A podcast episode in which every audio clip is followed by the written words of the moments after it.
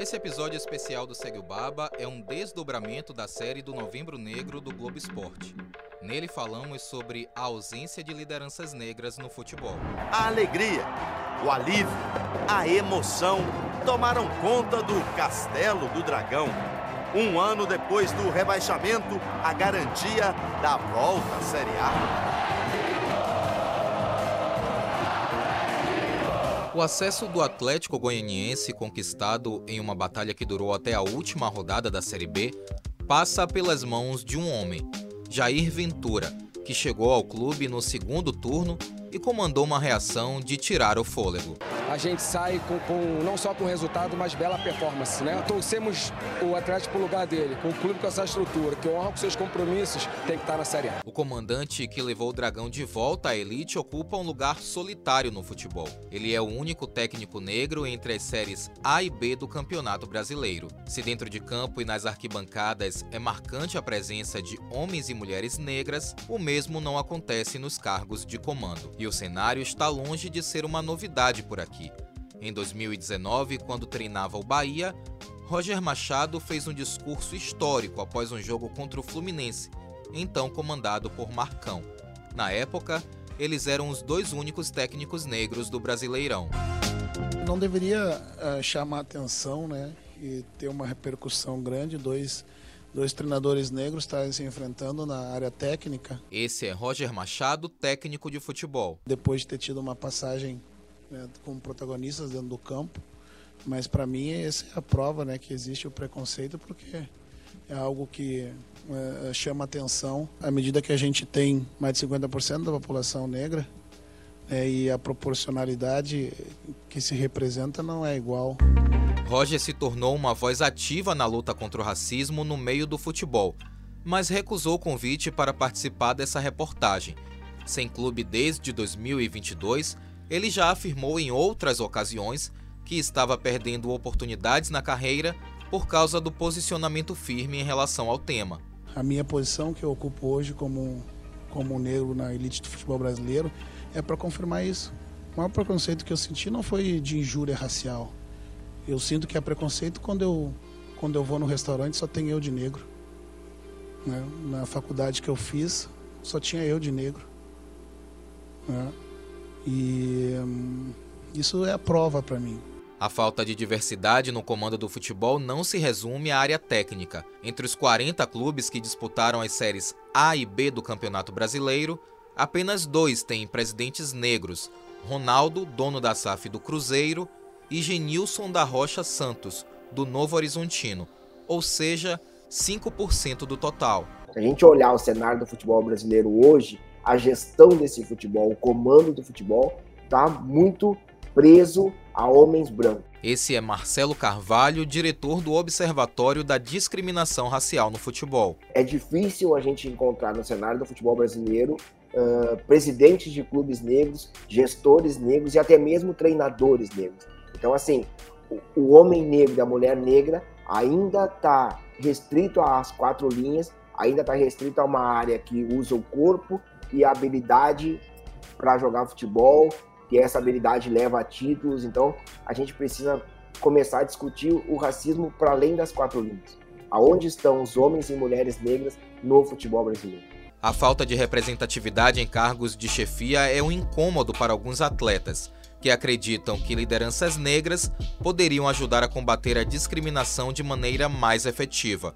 Uma pesquisa realizada pelo Observatório da Discriminação Racial revelou que 41% dos jogadores brasileiros afirmaram já ter sofrido racismo. E ajudar muito, né, quando você tem um líder assim da mesma cor ou às vezes um, o treinador acho que incentiva, né? Acho que dá uma, uma força pra gente, assim. Acho que ia ser uma grande diferença e ajudar muito. Eu não, eu não entendo porque os pessoal vejam um problema nisso, né? Esse é Rafael Ratão, atacante do Bahia. É sempre importante, né? Haver negros em, em todas as áreas, né? Em todos os, em todos os ambientes. E, sem dúvida alguma, é importante pra gente, né? Por conta da representatividade, né? E com certeza é algo assim que que é importante de fato somaria também. Aqui é Matheus Trindade, meio-campo do Vitória. Na vida no geral você vê é, negros num cargo de liderança é difícil. Agora você ouve Canu, zagueiro do Bahia. É, você vê nego médico é difícil, você vê nego presidente é difícil, você vê nego treinador é difícil, porque é, é mais difícil o caminho, né? Os olhares, o respeito. Em 2022 foi criado por um grupo de profissionais negros de diversos segmentos o Mover, Movimento da Equidade Racial no Futebol. O projeto surgiu com o objetivo de promover a qualificação, desenvolvimento e construir oportunidades para profissionais negros no esporte. Em novembro deste ano, 2023, aconteceu o primeiro encontro nacional do movimento, aqui na Bahia, além de uma oficina dentro da programação oficial do Confute, a Conferência de Futebol do Nordeste. A ausência de lideranças negras dentro do futebol é um dos problemas atacados pelo movimento, como explica o vice-presidente Cleiton Carvalho. O nosso principal objetivo como mover futebol é, primeiro, capacitar os profissionais pretos hoje dentro do futebol, trazer o empoderamento para esses profissionais e mostrar para o mercado que nós temos profissionais que podem sim assumir posições de gestão e liderança dentro do futebol hoje. Então é um desafio constante, diário, mas nós estamos já avançando, trabalhando diariamente para quebrar essas barreiras e chegar no lugar que nós merecemos estar também.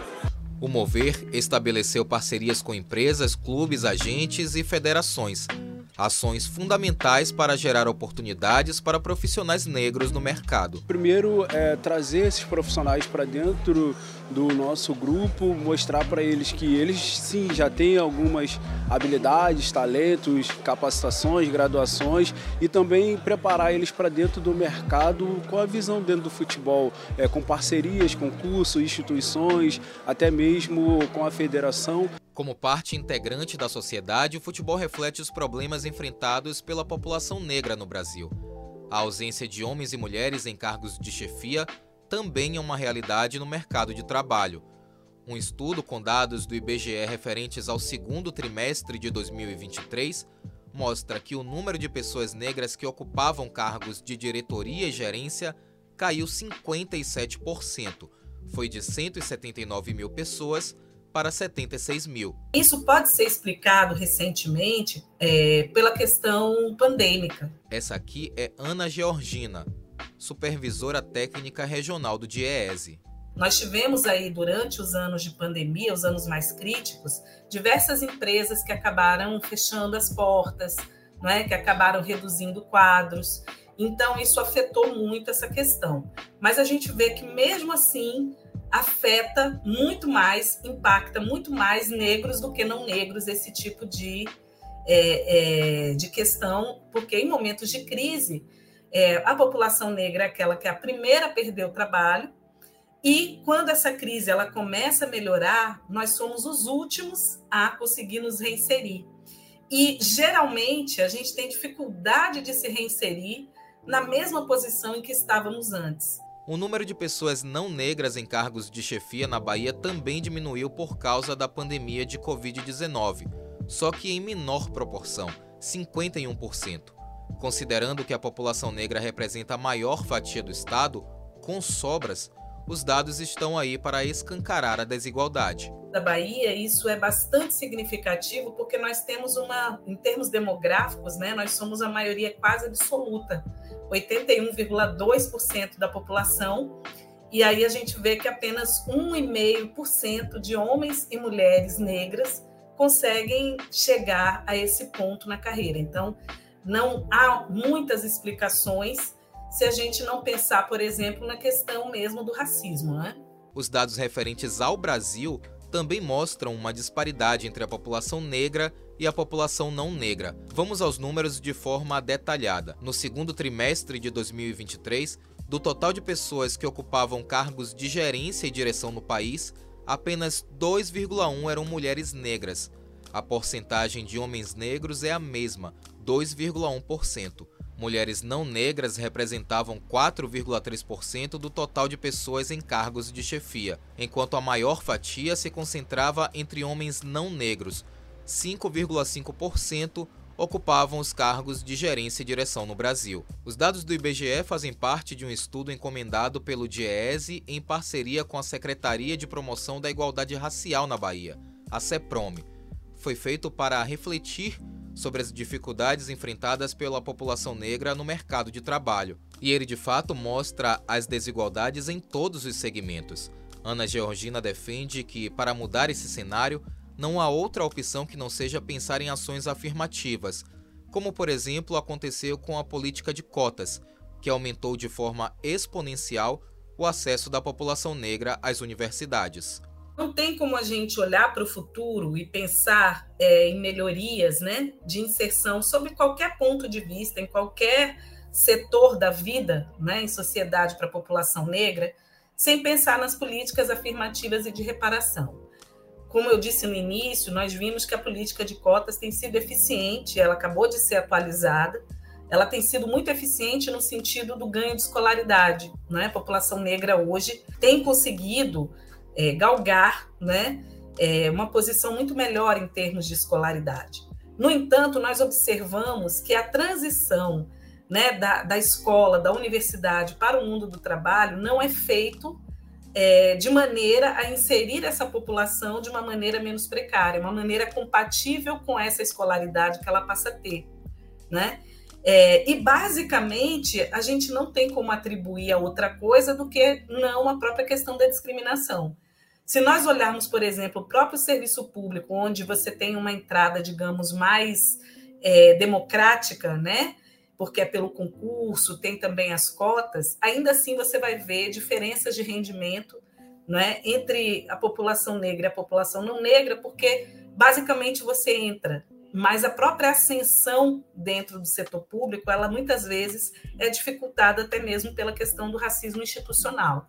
Então, basicamente, sem pensar políticas de enfrentamento ao racismo, nós não temos como pensar muito é, numa, numa mudança dessa situação de tamanha desigualdade em todos os setores da vida. Voltando ao universo do futebol, se já é difícil para homens negros ocuparem cargos de chefia, imagina para as mulheres negras, que sofrem com a dupla discriminação de raça e de gênero. Eu me sinto muito orgulhosa de ter um, um histórico de ter, de ser uma pessoa referência. E eu procuro cada vez mais ser referência dando exemplos. Essa que você ouviu é Mani Glaze, ex-atleta de sucesso do futebol e do Vitória, que criou uma identificação com o clube e depois de se aposentar, foi convidada para assumir a coordenação de esportes olímpicos, comandando, entre outros, os times de futebol feminino e de basquete. Hoje ela subiu mais um degrau e se tornou gerente administrativa do clube, posição que a deixa orgulhosa, porém ciente da responsabilidade dobrada que recai sobre pessoas negras. Eu sempre procuro me capacitar, porque eu não posso, não posso ser questionada se eu tenho competência ou não. Eu tenho que ter competência.